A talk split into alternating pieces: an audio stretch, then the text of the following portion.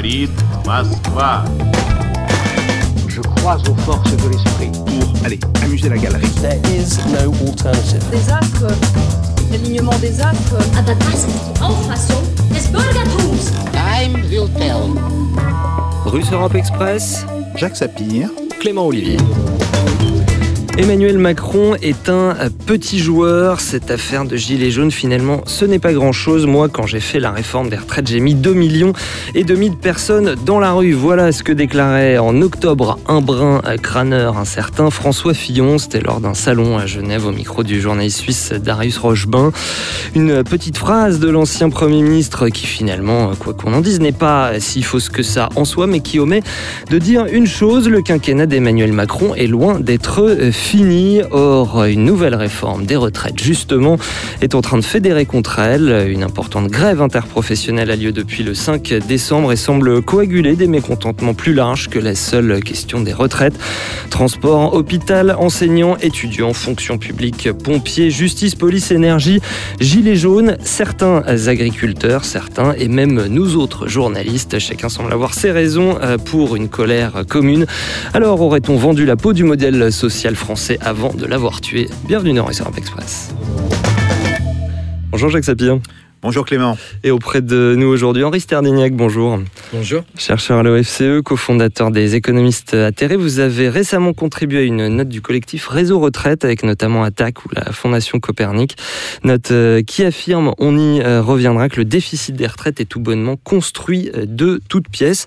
En face de vous, Nicolas Da Silva, bonjour. Bonjour. Économiste, vous aussi, maître de conférence à Paris 13, où vous travaillez notamment sur l'économie de la santé et de la protection sociale en général. C'est pour ça qu'on vous a euh, invité. Puis avec nous à distance, bonjour euh, Stéphane Siro. Bonjour. Historien euh, spécialiste du syndicalisme et des mouvements sociaux, vous êtes euh, professeur quant à vous à l'université de euh, Cergy. Merci beaucoup à vous trois d'avoir accepté notre invitation. Un beau plateau pour un gros sujet. Jacques Sapir, votre édito, un mouvement social qui dépasse la seule réforme des retraites et cette question que vous posez le 5 décembre, journée de, toutes les colères. Oui, effectivement, parce qu'il y a dans cette grève bien plus qu'un simple refus d'une nouvelle réforme, aussi contestable par ailleurs et, et aussi inique soit-elle.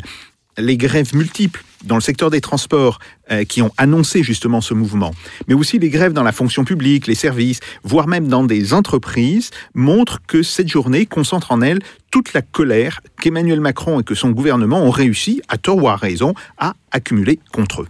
Et un mot euh, d'abord, Jacques Sapir, sur cette réforme des retraites à proprement parler. On n'en connaît pas encore les détails, mais les grandes lignes sont assez claires. Oui, euh, la raison initiale de cette grève, effectivement, c'est le refus d'une réforme des retraites.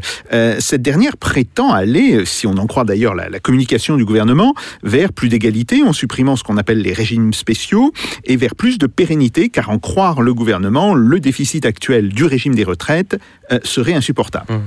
Seulement, en, en réalité, euh, ce déficit a été creusé par ce même gouvernement qui a réduit les cotisations pour offrir, dit-il, du pouvoir d'achat aux Français. En réalité, et à parler un petit peu vulgairement, il a fait les poches du système des retraites et il prétend maintenant en tirer argument pour imposer ses réformes. Alors la manœuvre est un peu grosse, on savait Édouard Philippe un peu ficelle, Oh. on voit la corde désormais.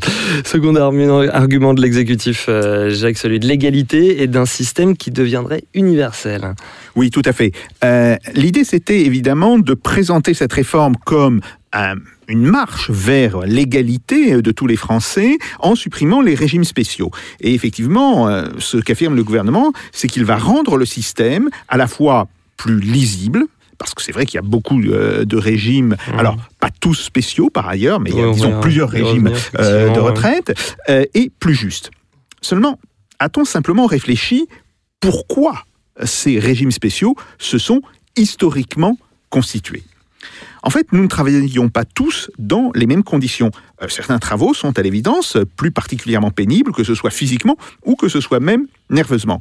Par ailleurs, les régimes de retraite, euh, qui semblent en apparence être avantageux, sont parfois la contrepartie de rémunérations euh, qui, de rémunérations salariales qui Mhm. sont elles nettement plus faibles. Bref, il y a une multitude de cas et cela est vrai, euh, ils rendent effectivement difficile la lecture globale du système des retraites. Seulement, c'est aussi parce qu'il y a dans la vie réelle, mais oui, vous savez, cette euh, réalité qui semble euh, bien souvent étrangère euh, aux technocrates, une multiplicité euh, des situations. La véritable égalité est bien souvent obtenue par une inégalité apparente. La réforme que l'on nous promet sera donc injuste, en particulier pour les femmes, qui risquent d'être parmi les grandes perdantes, et particulièrement destructrice pour tous ceux qui travaillent dans des conditions de forte pénibilité. Les Français, dans leur majorité, le comprennent, et c'est pour cela qu'ils soutiennent majoritairement cette grève. Mais il y a plus que cela euh, dans cette mobilisation, nous dites-vous? Oui. Cette grève, c'est aussi la manifestation d'une immense colère sociale qui monte des tréfonds du pays. Le nombre des catégories de travailleurs où cette colère déborde, alors qu'il s'agisse des paysans, euh, aux travailleurs des hôpitaux, des enseignants, aux salariés de la SNCF, auxquels, il convient de le rappeler, l'inspection du travail vient de donner raison quant à la présence d'un contrôleur à bord de certains TER. Eh bien, tout cela promet de faire de cette grève un jour de mobilisation très particulier. Les directions syndicales d'ailleurs le sentent. Et elles font tout pour garder le contrôle sur ce mouvement. Seulement, à l'impossible, nul n'est tenu. Et on peut penser que cette grève aura des conséquences, voire pourrait se transformer en un mouvement social beaucoup plus ample, s'installant dans la durée. Évidemment, tout le monde a en référence euh, le mouvement de 1995 qui avait d'ailleurs euh, amené euh, Alain Juppé à reculer sur ses tentatives de réforme. Un an après le début de la crise des Gilets jaunes, et alors que cette dernière est loin d'être terminée, s'ouvre sans doute, avec cette journée euh, de grève, l'acte 2 de la contestation sociale. Et on va naturellement euh, y venir avec vous, euh, messieurs, mais d'abord pour lancer euh, cette discussion et commencer par les retraites. J'ai déjà cité François Fillon une fois, et bien une fois n'est pas coutume, on va le faire une seconde fois avec un extrait qui est un grand classique, mais qu'on a vu beaucoup ressurgir ces dernières semaines sur les réseaux sociaux, à savoir eh l'ancien Premier ministre qui nous explique, c'était en mars 2016, devant des patrons français, qui nous explique un des effets de cette retraite par points. Écoutez. Il y a trop de, de- de- d'hommes politiques qui jouent avec l'affaire des retraites et qui font miroiter des réformes euh, formidables. Alors, par exemple, ce qu'on appelle les retraites par points. Euh, le, système de retraite par points, j'y suis favorable, mais il ne faut pas faire croire aux Français que ça va régler le problème des retraites. Euh, le système par points, en réalité, ça permet une chose qu'aucun homme politique n'avoue. Ça permet de baisser chaque année le euh, montant des points, la valeur des points, et donc de diminuer le niveau des pensions. Voilà. Voilà, diminuer le euh, montant des pensions, le mot euh, est lâché par François Fillon, c'était devant la très libérale euh, fondation euh, Concorde, Henri Sternier, que j'ai l'impression que vous allez être d'accord avec lui pour une fois.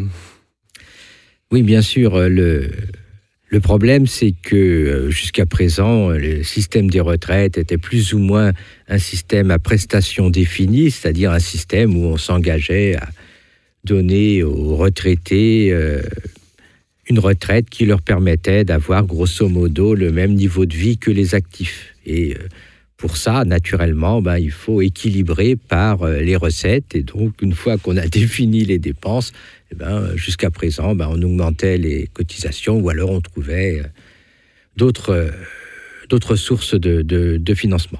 Et là, Il faut expliquer ce que ça veut dire, augmenter les co- cotisations, quelles conséquences ça a? Augmenter les cotisations, ben, ça permet de euh, maintenir un niveau souhaitable de, euh, de retraite. Mais ça veut dire augmenter le salaire brut. Ça veut dire euh, augmenter les cotisations, ça peut signifier augmenter le salaire brut, ça peut signifier euh, demander aux salariés de baisser un peu leur, euh, leur salaire net. Mhm. Mais enfin, le, le, le principe, c'est que on garantit aux, aux salariés aux- qu'ils auront une retraite qui correspondra à leur revenu d'activité et qu'ils l'auront à un âge rais- raisonnable.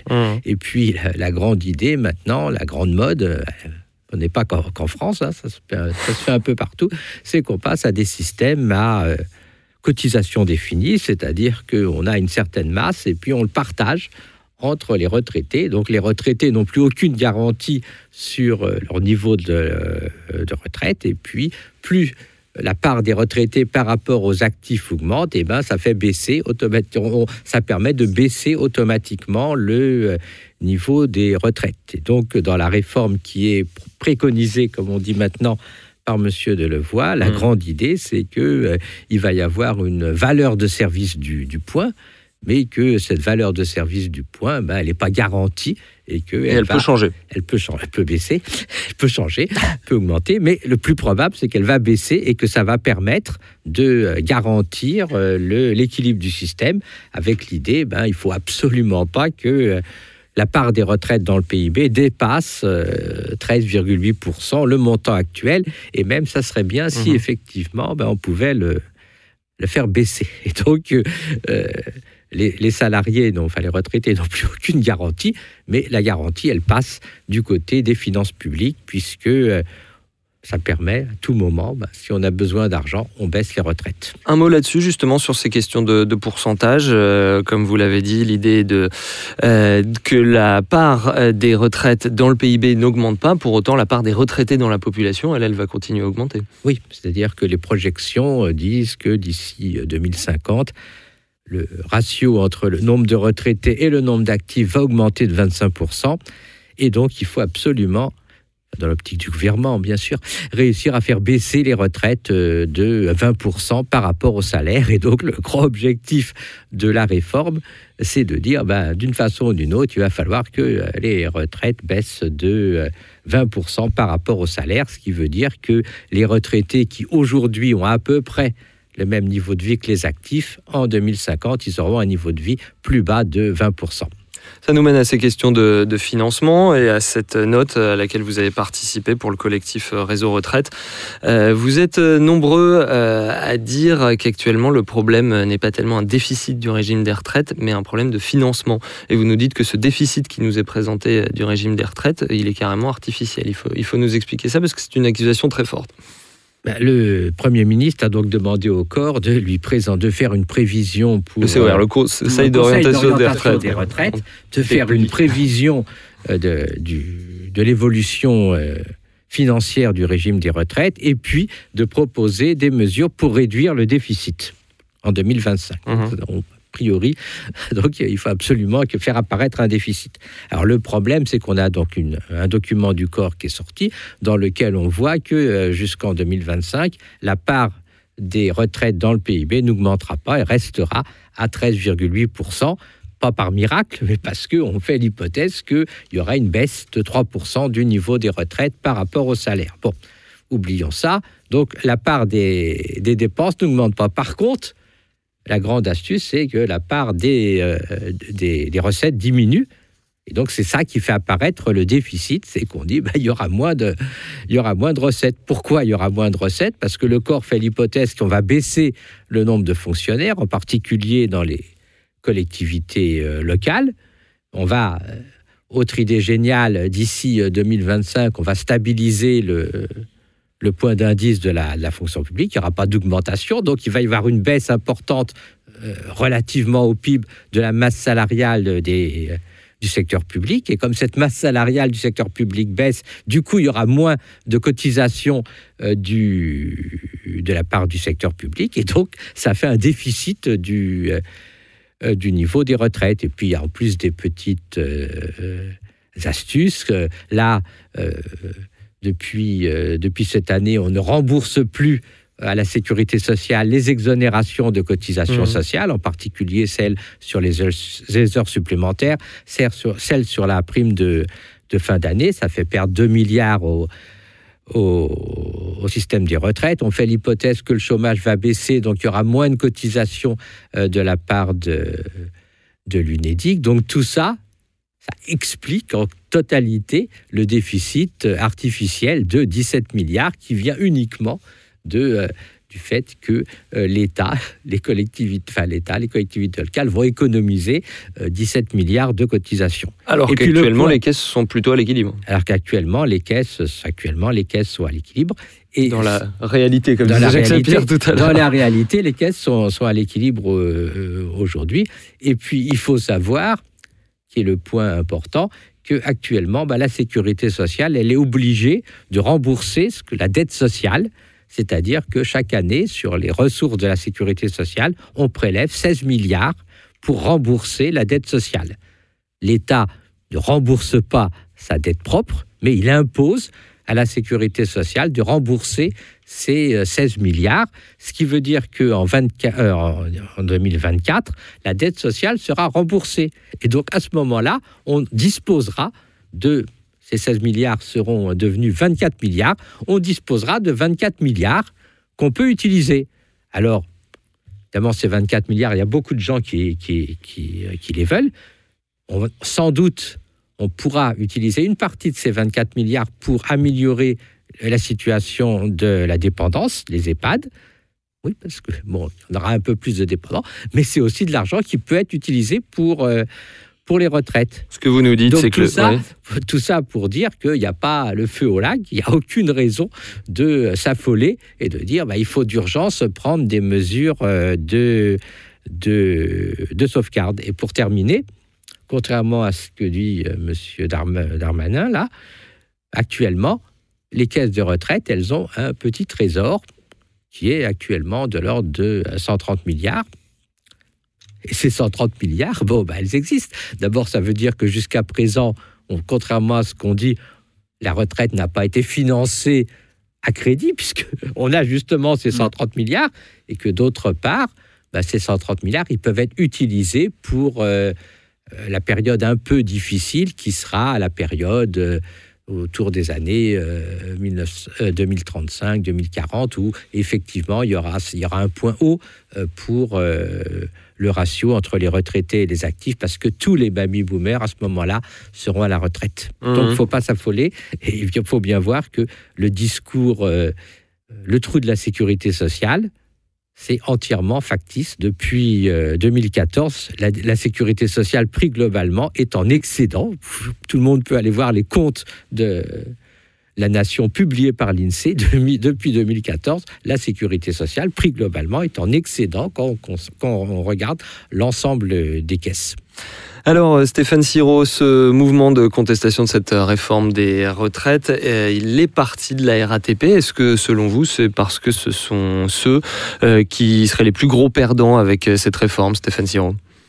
La RATP et la SNCF. Euh, effectivement, Absolument, les régimes spéciaux, euh, les régimes spéciaux, ce sont certainement ceux qui ont le plus à perdre, mais pas les seuls. Euh, Et sûrement que c'est d'ailleurs ce qui fait la force potentielle de ce mouvement.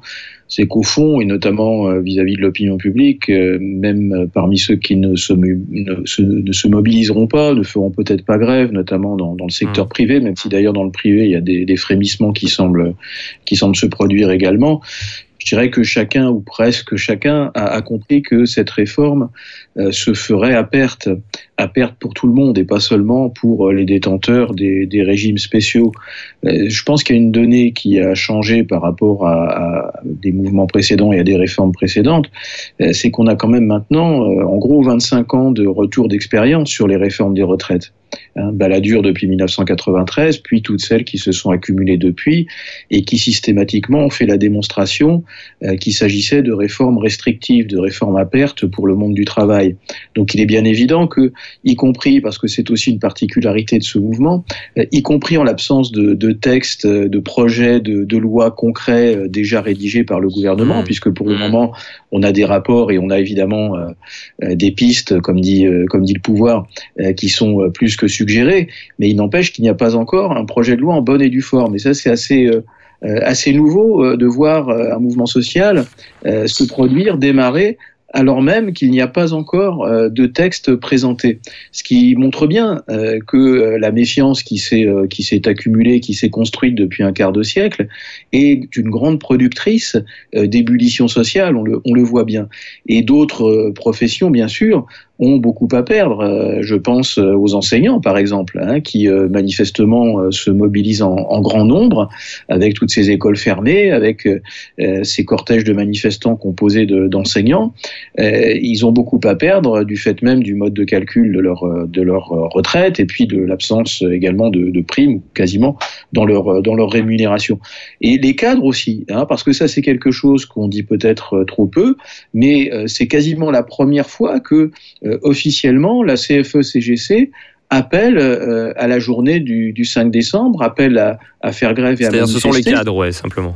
Les cadres, en effet, euh, c'est quelque chose qui, là, là non plus, n'est pas anodin et, et qui est un, un, un autre indicateur hein, du potentiel de, puissance de ce mouvement et un autre indicateur euh, du fait qu'au fond, euh, euh, en dehors même des, régimes spéciaux, chacun a, quelque chose à y perdre ou, quasiment chacun. Et d'ailleurs, les rares exemples que le gouvernement et la CFDT, qui semblent en être de ce point de vue l'appendice, prennent, prennent en, mettent en exergue, ce sont des exemples qui sont extrêmement marginaux. Qu'est-ce qu'on entend souvent évoquer? Ce sont les femmes qui auraient eu au moins euh, trois enfants et plus. Euh, mais, d'ailleurs, ça reste à démontrer qu'elles seraient éventuellement gagnantes. Mais même si elles le sont, euh, ça ne représente que je sache qu'une minorité de la société française. Les femmes françaises n'ont pas dans leur majorité trois enfants et plus. les autres exemples qui sont donnés sont de la même nature, c'est-à-dire qu'en réalité, les exemples mis en avant pour faire croire que cette réforme est une réforme juste, ce sont des exemples qui ne concernent qu'une ultra minorité de notre société, ce qui, à contrario, euh, est un argument pour démontrer hein, qu'il s'agit euh, mmh. d'une réforme à perte pour, euh, pour le plus grand nombre. Donc ah. voilà, on a, on a là les moteurs d'un grand mouvement social et les moteurs aussi peut-être d'ailleurs d'une résurgence de ce qu'on avait appelé en 95 la, la grève par procuration. Oui, justement, je voulais vous poser une question là-dessus. Est-ce que vous pensez qu'il pourrait y avoir ce phénomène de grève par procuration dans la population? C'est tout à fait possible, euh, par le fait même, euh, d'une part, que euh, ce, cette réforme se veut universelle, et c'est là, du point de vue de l'opinion, quand même un atout important pour les organisations syndicales. Ça n'est pas comme en 2018, pour prendre un exemple récent, où les cheminots mmh. se sont battus pour leur statut, et en effet, on peut penser qu'une partie des, des, Français considéraient qu'au fond, ils se battaient pour eux-mêmes, et que soit ils n'étaient pas concernés, soit ils n'avaient pas à, à, les soutenir. Là, en l'occurrence, et, et son, c'est son qualificatif, c'est une réforme universelle. Et puis d'autre part, euh, aux, yeux de l'opinion, il me semble aussi que les, euh, les organisations syndicales euh, peuvent s'appuyer pour démonter certains arguments qui ont été employés ce week-end par certains responsables gouvernementaux, qui consistent, comme d'habitude, à essayer de diviser hein, la société, de, de renvoyer les uns contre les autres d'essayer toujours de, de saucissonner hein, la, voilà, C'est assumé, le, le, gouvernement joue l'opinion contre les grévistes, il me semble que c'est assez assumé. Il, oui. La joue, ça va être plus compliqué parce que le fameux argument traditionnel qui a, qui a été tenté ce week-end, à savoir euh, les régimes spéciaux, ce sont eux qui vont se mobiliser contre l'intérêt général, et ce sont les privilégiés, hein, c'est comme ça qu'ils ont pu être qualifiés, je crois, par la ministre du Travail ou quelqu'un euh, du gouvernement. C'est un argument qui me paraît de pouvoir se retourner comme un boomerang contre ce gouvernement, euh, ne serait-ce que parce que euh, depuis qu'il est en place, et structurellement les études d'opinion le montrent, les trois quarts des Français considèrent que sa politique est injuste et qu'elle est trop exclusivement tournée vers les plus privilégiés. Donc il va leur être difficile de dénoncer de soi-disant privilégiés qui bénéficieraient de meilleurs régimes que d'autres alors même qu'on a une politique économique et sociale qui est euh, quasiment à 100% tournée en direction de ceux qui seraient censés euh, faire pleuvoir le ruissellement par le haut. Alors vous avez euh, mentionné la CFE-CGC, donc les, cadres, euh, comme je le disais euh, en introduction. Il y a aussi les syndicats de journalistes. Il y a une grève à, Radio France, le SNJ, le SNJ-CGT, tous les syndicats de journalistes sont dans ce mouvement. Parlons peut-être un instant de ce qui se passe hors des syndicats, parce qu'on on est un an après le début du mouvement des Gilets jaunes. Est-ce que selon vous, il y a une forme de gilet jaunisation, entre guillemets, de certaines formes de grève, notamment à la SNCF a vu que le mouvement est né hors des syndicats. Euh, le collectif Interurgence euh, également, qui est au cœur de cette longue grève des urgences. Euh, vous avez mentionné les, enseignants, on a eu aussi les, les stylos rouges. Est-ce qu'il y a un débordement de certains modes de grève, un débordement des syndicats? Alors, je ne suis pas certain qu'ils soient massivement débordés. En revanche, mmh. ce qui mmh. me paraît euh, assez évident, c'est qu'ils sont contraints.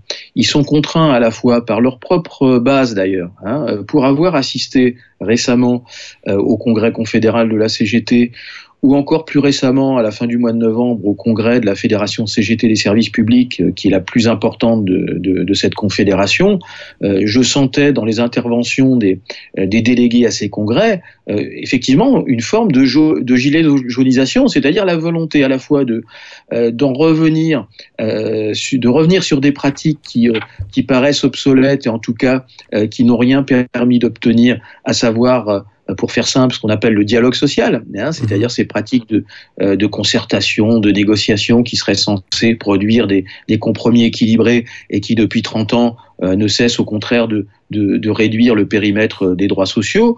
Euh, et euh, par ailleurs, euh, d'en revenir à des pratiques euh, qui avaient été quelque peu abandonnées, voire euh, totalement abandonnées dans les mouvements sociaux nationaux depuis 15 ans, c'est-à-dire la pratique des grèves reconductibles. Hein. Depuis 15 ans, les grands mouvements sociaux nationaux se sont développés sur la base de manifestations soutenues par des journées d'action qui devaient permettre aux, à ceux qui, travaillaient de faire grève pour aller manifester, mais on avait un peu perdu de vue euh, la vertu potentielle euh, des grèves reconductibles, sachant par ailleurs que la comparaison est souvent faite avec 95. Euh, 95, c'était un mouvement reconductible et c'est de cette façon-là qu'il a permis d'arracher euh, la victoire auprès, euh, auprès du pouvoir.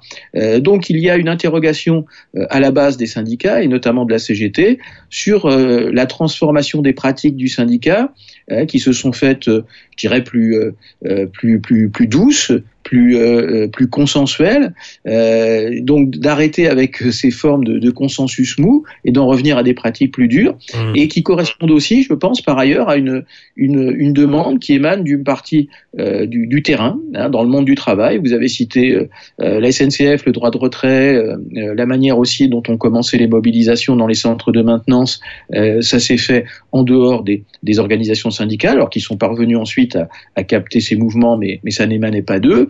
Euh, et à la RATP, hein, on a aussi des, euh, salariés qui, euh, qui se rassemblent en dehors des syndicats traditionnels. Par exemple, la RATP, vous avez une organisation qui s'est constituée, qui s'appelle La Base, et qui a été un des moteurs pour décider de la mobilisation du 13 septembre, qui, on s'en souvient, avait beaucoup impressionné même surpris par son ampleur. Donc on sent bien, plus effectivement dans le secteur de la santé, l'éducation, on sent bien qu'il y a une poussée hein, qui existe sur le terrain euh, social et qu'en effet, euh, les Gilets jaunes ont apporté cette démonstration que euh, ça n'est que par des, des moyens transgressifs, ce qui ne veut pas systématiquement dire bien sûr par la violence, mmh. des moyens transgressifs, il y en a beaucoup, Alors, mais qu'en tout cas, ça n'est que par des moyens transgressifs qu'aujourd'hui le pouvoir politique consent à modifier éventuellement son, son positionnement. Mmh.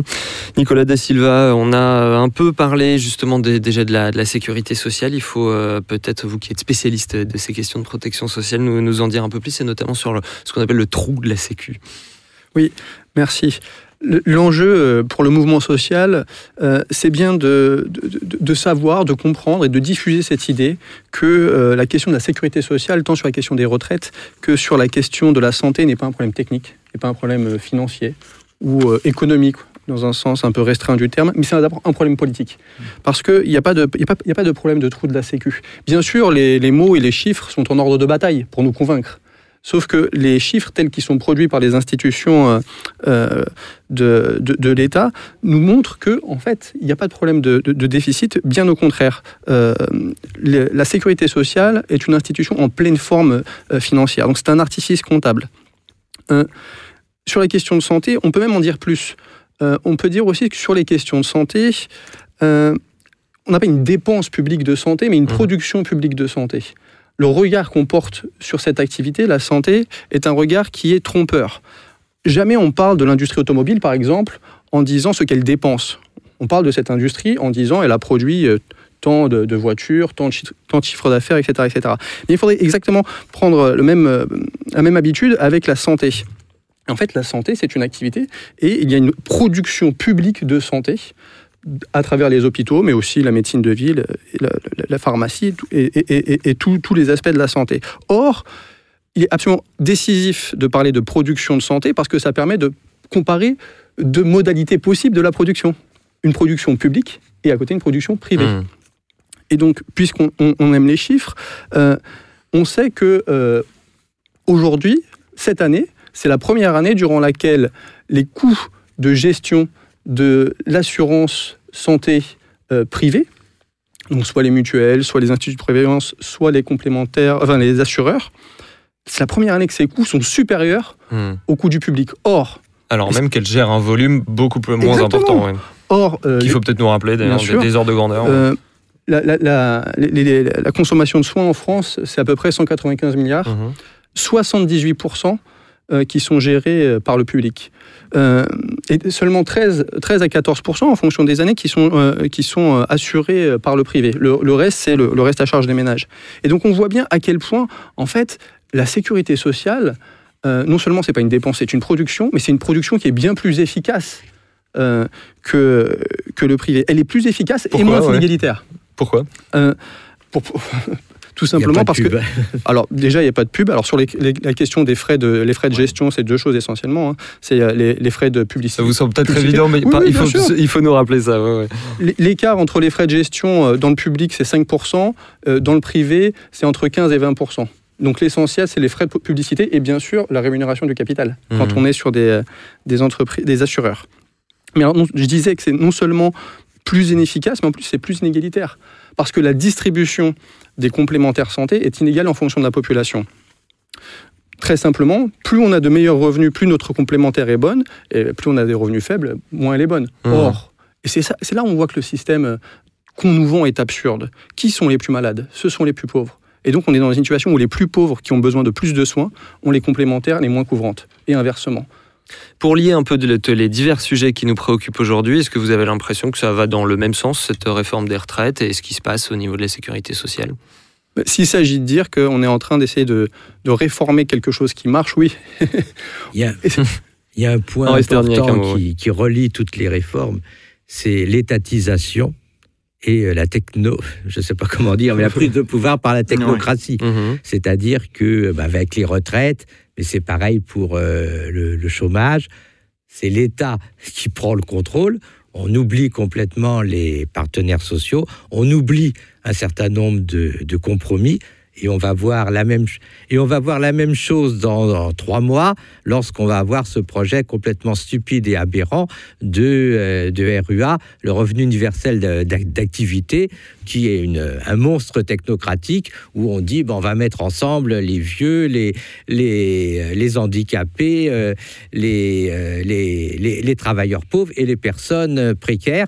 C'est une, un, monstre, euh, un monstre technocratique. Et dans, dans Delevoye, c'est aussi L'idée, ben, on refait entièrement le système, non pas en partant des gens, en partant des professions, mais en partant de, des idées. euh, des idées technocratiques. Et si je peux corriger quelque chose qui a été dit, Alors, les ouais. femmes avec quatre enfants ne bénéficieront pas de la réforme. Hmm. Au contraire, parce que dans la réforme, on dit la majoration euh, pour enfants, il faudra choisir, soit on le donne au père, soit on le donne à la mère. Ce qui veut dire que dans les, la famille, dans la plupart des familles où à quatre enfants, où la mère a arrêté de travailler et où le père a un salaire, disons, normal, Mm. les gens auront le choix entre une, euh, une majoration importante donnée au père ou une majoration très faible donnée à la mère. On peut pas dire que c'est un gain. on peut pas dire que c'est un gain pour les femmes. Ça va, ça va accentuer les, les inégalités hommes-femmes ouais. et ça va nuire aux, aux- aux familles nombreuses. Ça, c'est une invention de la technocratie de euh, L'étatisation, justement, je voulais encore entendre un mot de Nicolas da Silva. Euh, tout ceci vous semble également, peut-être les uns les autres, euh, évident, mais ça l'est peut-être moins pour euh, nos auditeurs. Quand Henri Sterniak nous parle d'étatisation, euh, c'est-à-dire la prise en main par l'État de choses qui, jadis, et c'est le modèle français, étaient gérées par le paritarisme. Alors euh, oui, mais pas par le paritarisme. Euh, initialement, la sécurité sociale, elle n'est pas gérée à 50% par les représentants d'ouvriers et 50% par euh, les représentants de salariés, mais un quart, trois quarts. Parce que le paritarisme, c'est la meilleure façon de donner le pouvoir euh, aux représentants du patronat qui n'ont besoin de trouver qu'un seul syndicat pour signer ce qu'ils ont envie de Ce fut, oui, une des évolutions importantes à l'époque déjà. ouais. euh, et c'est une évolution qui date déjà de 1967. Mhm. Je voudrais quand même rebondir sur ce que vient de dire Henri. Stordignac sur la question de l'étatisa- l'étatisation qui est absolument décisive. L'enjeu, c'est pas plus ou moins d'État. Parce qu'en réalité, ce que l'on vit depuis des années, c'est toujours plus d'État. Euh, L'État n'a jamais été aussi fort et n'a jamais au- autant décidé de ce qui est du destin commun. Euh, et il faut corriger un petit peu quelque chose aussi sur la question de la réforme Juppé. Euh, parce que euh, y a cette idée selon laquelle c'est une grande victoire Juppé 95-96. En réalité, si Juppé a reculé sur la question des retraites, beaucoup, beaucoup, beaucoup de choses dont on souffre aujourd'hui dans le monde de la santé sont passées à ce moment-là. Alors, je donne quelques exemples. C'est à ce moment-là qu'on commence à nommer le directeur de la sécurité sociale en Conseil des ministres. C'est à ce moment-là qu'on euh, commence à voter le budget de la santé au Parlement par l'ONDAM, l'Objectif national d'évolution de- des dépenses d'assurance maladie, ce qui est au cœur de la crise actuelle. C'est parce que cette ONDAM n'augmente pas que le- le- les personnels souffrent. C'est à ce moment-là qu'on invente la CADES, donc la, la caisse d'amortissement euh, de la dette sociale, qui est une façon euh, de financiariser la sécurité sociale, puisqu'on refuse d'augmenter les cotisations pour reconnaître le travail des soignants. On va emprunter euh, sur les marchés. C'est à ce moment-là qu'on invente les ARH, agences ré- régionales d'hospitalisation, ancêtres des ARS. Et qu'est-ce que c'est que les ARS Les ARS, aujourd'hui, c'est une préfecture de santé. Les directeurs des ARS sont nommés, encore une fois, euh, par euh, le Conseil des ministres, eux-mêmes nomment les directeurs d'hôpitaux, et on a vraiment une, une, une organisation euh, quasi militaire, euh, parfaitement hiérarchique euh, de la santé. Et c'est bien cela qu'il faut euh, probablement remettre en cause, car euh, j'ai peu de doutes sur les- le, le- le désir du gouvernement d'écouter le mouvement social. Donc l'agenda du mouvement social, c'est pas une question d'argent, vouloir plus d'argent, c'est une question de pouvoir. C'est Mhm. reprendre le pouvoir sur la sécurité sociale.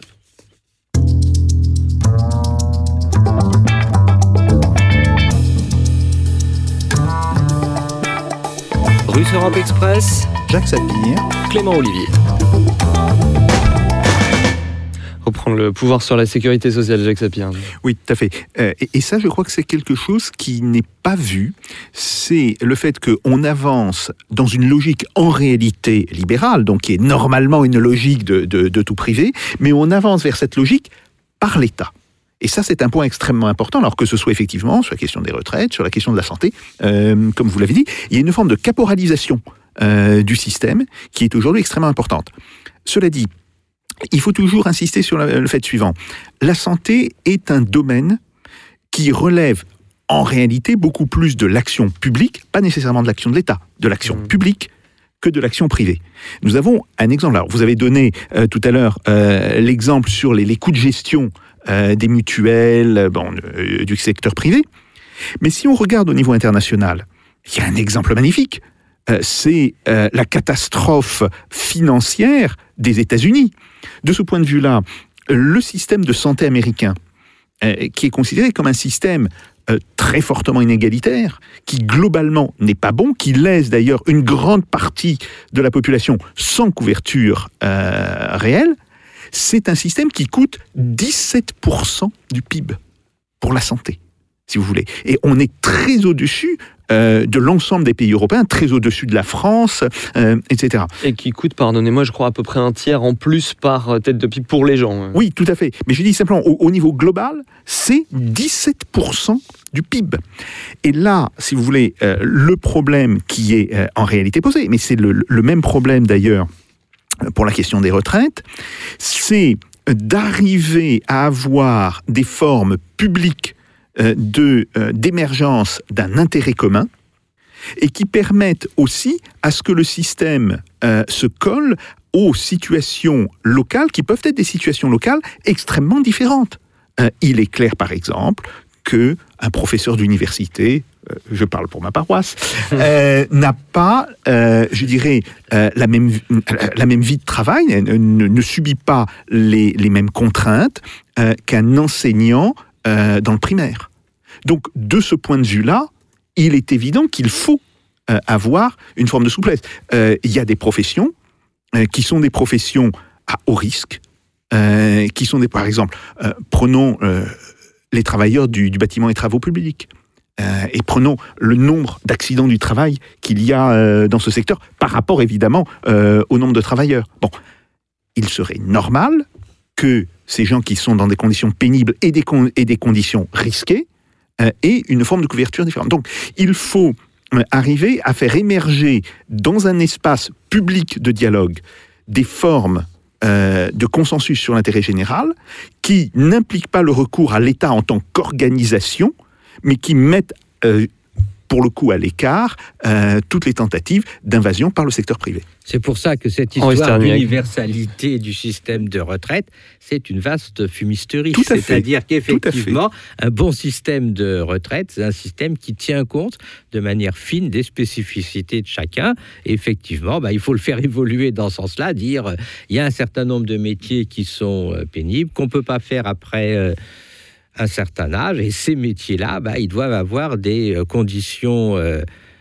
particulières et à un niveau euh, à un niveau relativement fin. Conducteur de bus dans la RATP dans le 93, c'est pas tout à fait la même chose Mmh. que conducteur de bus en Bretagne. Et donc, euh, voilà, il faut en tenir compte et C'est pour ça que ce, ce, ce, discours, il va y avoir un système universel, c'est dangereux, et que d'autre part, la mise en accusation des régimes spéciaux, c'est tout à fait c'est irresponsable. C'est irresponsable. irresponsable. Ce qu'il faut, c'est généraliser les régimes spéciaux, c'est-à-dire que on est dans, dans chaque profession, compte tenu de la nécessité, bien sûr, d'une solidarité euh, nationale, il faut euh, tenir compte finement euh, des caractéristiques des Hmm. postes. Alors, Stéphane Siro, Jacques Sapir a parlé de la possibilité d'émergence d'un intérêt commun. Votre avis sur tout ceci, avec cette, cette grève naissante, votre avis en tant qu'évidemment spécialiste des mouvements sociaux?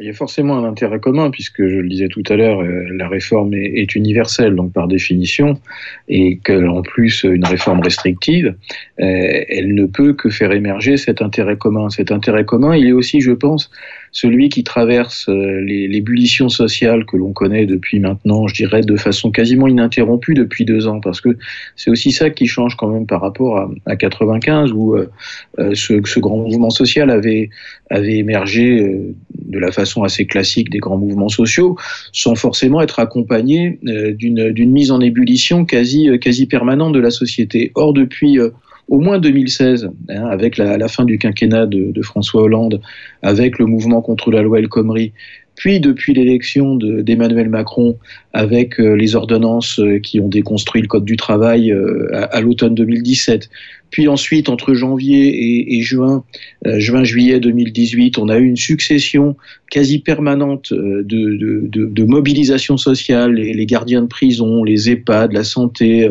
euh, les cheminots, euh, et puis ensuite, à partir de l'automne 2018, les gilets jaunes, euh, puis maintenant donc le mouvement euh, contre cette réforme des retraites. On a, on a depuis euh, euh, pratiquement maintenant une espèce de d'ébullition permanente euh, de notre société et des mouvements sociaux qui euh, qui se succèdent ou se superposent en permanence. Et donc ça, je pense aussi que c'est une donnée euh, assez particulière qui fait que le, mouvement de décembre 2019 se produit dans une configuration sociale qui est, euh, qui est bien différente euh, des, des précédentes. Et euh, notamment parce qu'au fond, quand on regarde cette ébullition permanente depuis trois ans, elle est traversée par les, mêmes, les, les mêmes motifs, les mêmes impératifs, c'est-à-dire les injonctions libérales qui consistent au fond à demander toujours plus avec toujours moins, et puis à réduire en permanence le périmètre des protections et des sécurités, et enfin, par ces, ces biais,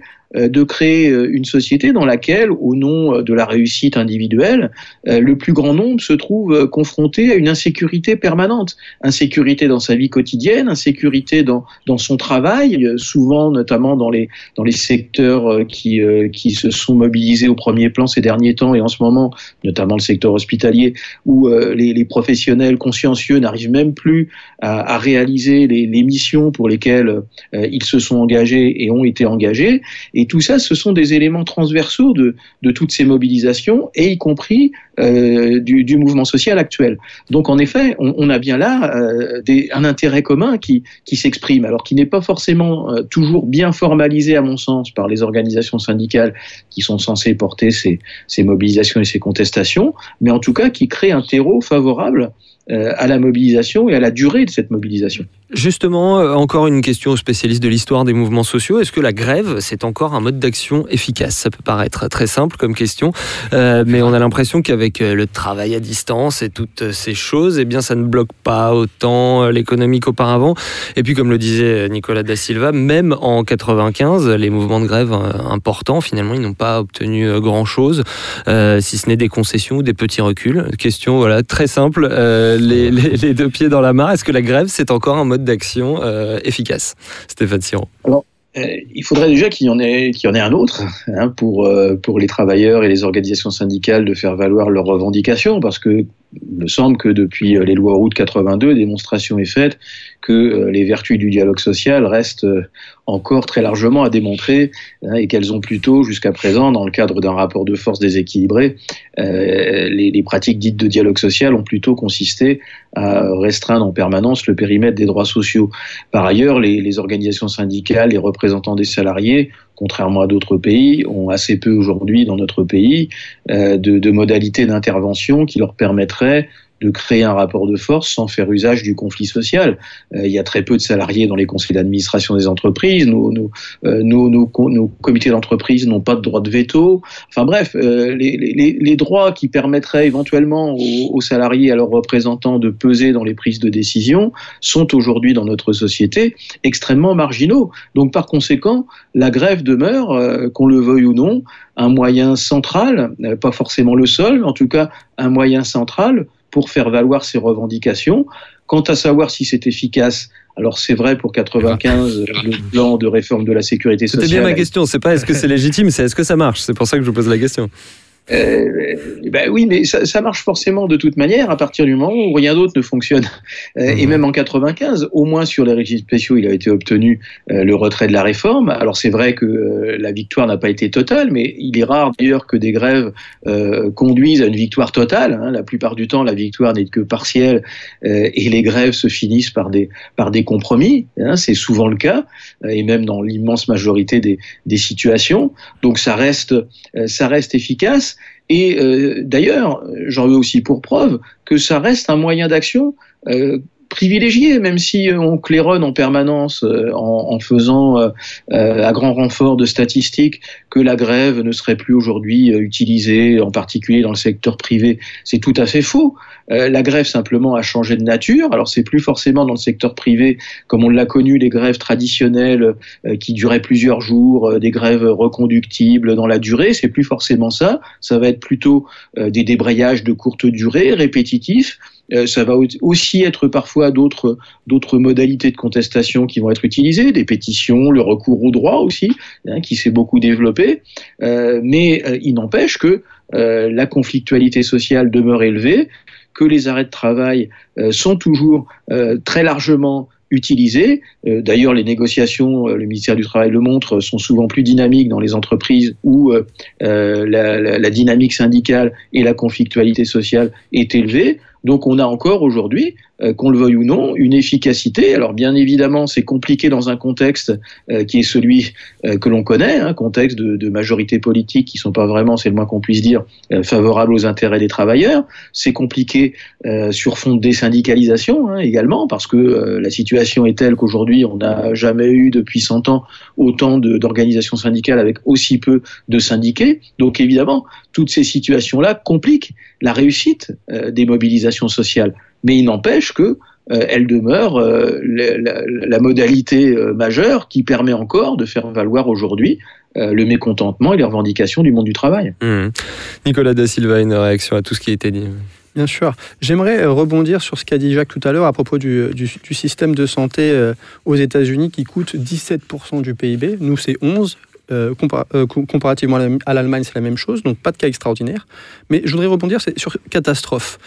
Euh, catastrophe pour qui? C'est toujours la question qu'il faut se poser en sciences sociales, parce que sinon, on nous entend discuter autour de la table et on se dit, mais pourquoi les dirigeants politiques font-ils ça si les, choses sont si évidentes? Bien, Ils le font parce que c'est douloureux de le dire, mais quelque chose qui ressemblerait à un intérêt commun est difficile à trouver il y a des, des, intérêts qui sont contradictoires. Et je vais donner euh, euh, quand même ce que, euh, quelques éléments sur ce qui se passe dans le cas de la santé. Hein. S'il y a une étatisation, cette étatisation, elle va de pair avec la marchandisation. Et ça se voit notamment, euh, par exemple, sur euh, évidemment l'ouverture des complémentaires, des, des complémentaires privés, mais pour reprendre le mouvement actuel à l'hôpital. Si on parle beaucoup du mouvement à l'hôpital, hôpital essentiellement public, les mmh. urgences. Or, qu'est-ce qu'on voit depuis des années? Euh, Ce qu'on voit, c'est euh, un développement de l'hospitalisation euh, privée, des mouvements de concentration. J'ai noté un chiffre hein, 60 groupes hospitaliers rassemblaient 20% des hôpitaux privés en France en 2004. Ils rassemblent désormais 60%. Donc il y a une concentration. Il y a des grands acteurs très très puissants euh, qui, qui, viennent en France. Par exemple, Ramsey Health euh, Care en 2014 qui rachète euh, la Générale de Santé avec un montage au passage du Crédit Agricole qui prend quelques commissions. Euh, ce, ce, montage, c'est un montage à 1 milliard, près, près d'un milliard d'euros.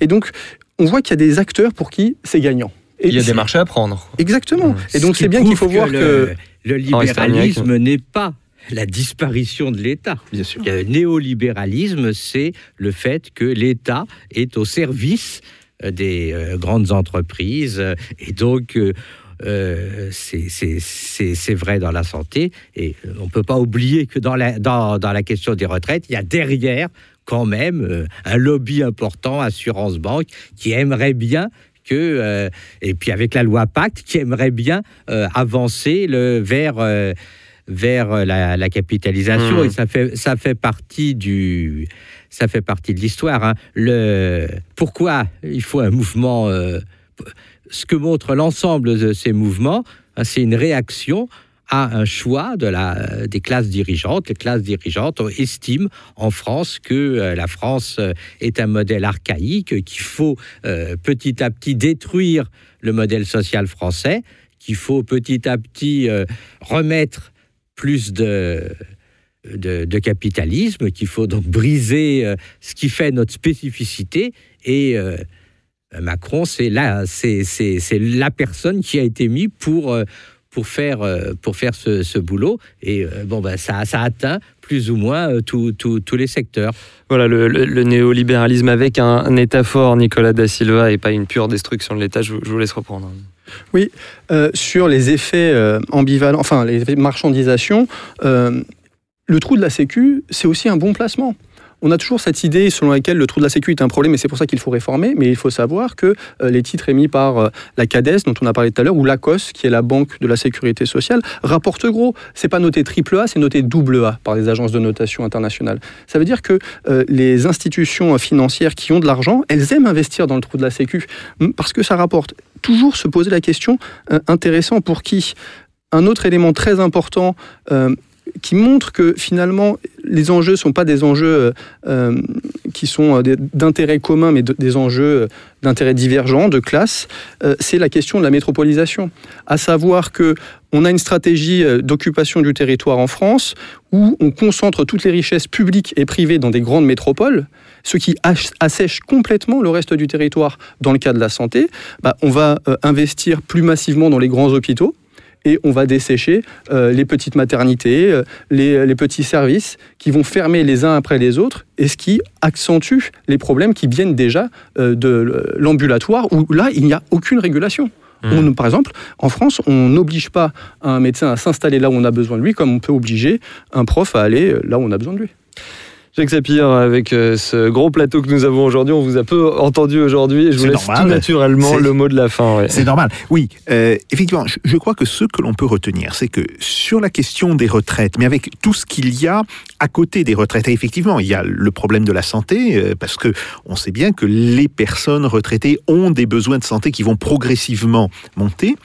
Euh, sur cette question des retraites, il y a une euh, volonté euh, de l'État, il y a une volonté, plus exactement, des acteurs qui sont en contrôle euh, de l'État, euh, de renforcer le poids de l'État pour justement mettre en place, je dirais, cette marchandisation dont vous avez parlé. Alors, on le voit par exemple sur la question des EHPAD, le développement des services privés dans les EHPAD qui sont nettement plus chers que ce qui se fait dans le, dans le secteur public, avec un niveau de qualité euh, qui n'est pas meilleur, qui est même euh, souvent euh, bien moindre. Bon, mais on le voit aussi de manière globale à travers la logique du développement de la capitalisation. Et ça, il faut quand même rapporter, et il faut quand même rappeler, c'est une idée qui a commencé à émerger à la fin des années 80, au début des années 90. Pour l'instant, le système français, comme on dit, fait de la résistance, mais en appauvrissant les gens, on va pousser évidemment euh, une partie euh, de la population à aller dans un système de capitalisation, parce que ce système de capitalisation sera la seule manière pour eux de se garantir d'une certaine manière des droits à la retraite qui soient des droits euh, pas trop misérables. Donc, il y a bien un choix qui est fait dans cette direction. Et de ce point de vue-là, je crois qu'il est extrêmement significatif qu'il y ait deux éléments dans cette réforme. D'abord, comme l'a dit euh, euh, Henri Serdignac, l'universalité, parce que ça veut dire que on veut euh, faire un système qui s'applique à tout le monde, alors que les situations de chacun ne sont pas les mêmes. Donc ça, c'est la première. Deuxième point, le système par points. C'est le système par points qui va progressivement amener à une baisse globale des prestations de retraite et qui va être l'incitation pour que se développent des systèmes privés, des systèmes par capitalisation, qui vont progressivement monter. Bien sûr qu'il n'y aura pas de destruction il n'y aura pas un grand jour de destruction euh, du système de répartition euh, tel qu'il existe, mais on aboutira à un tel affaiblissement euh, du système par répartition que nécessairement on aura le développement de ce système par capitalisation. C'était effectivement une, euh, le titre d'une tribune euh, qui avait lâché ce gros mot et qui avait beaucoup fait réagir dans les échos en septembre, début septembre. Enfin, des fonds de pension en France, avec quand même un point d'interrogation. Euh, voilà, merci euh, beaucoup, merci messieurs, merci à vous trois. Euh, Henri Sterniak, Nicolas Da Silva et Stéphane Siro, euh, ainsi que bien sûr euh, Jacques Sapir, merci à vous. Amis auditeurs, vous nous retrouvez euh, en podcast en vous abonnant sur toutes les plateformes, dédiées également en vidéo naturellement sur la chaîne YouTube de Spoutnik France. Tous les détails se trouvent toujours sur le fr.spoutniknews.com. À la technique, aujourd'hui, eh bien des non-grévistes, Pipo Picci, Thibaut Pika, et on se retrouve tous au prochain épisode de Europe Express avec Jacques Sapir. D'ici là, évidemment, faites pas vos Jacques. Salutations.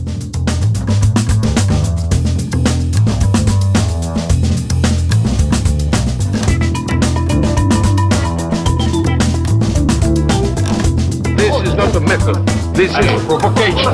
Let them do. No.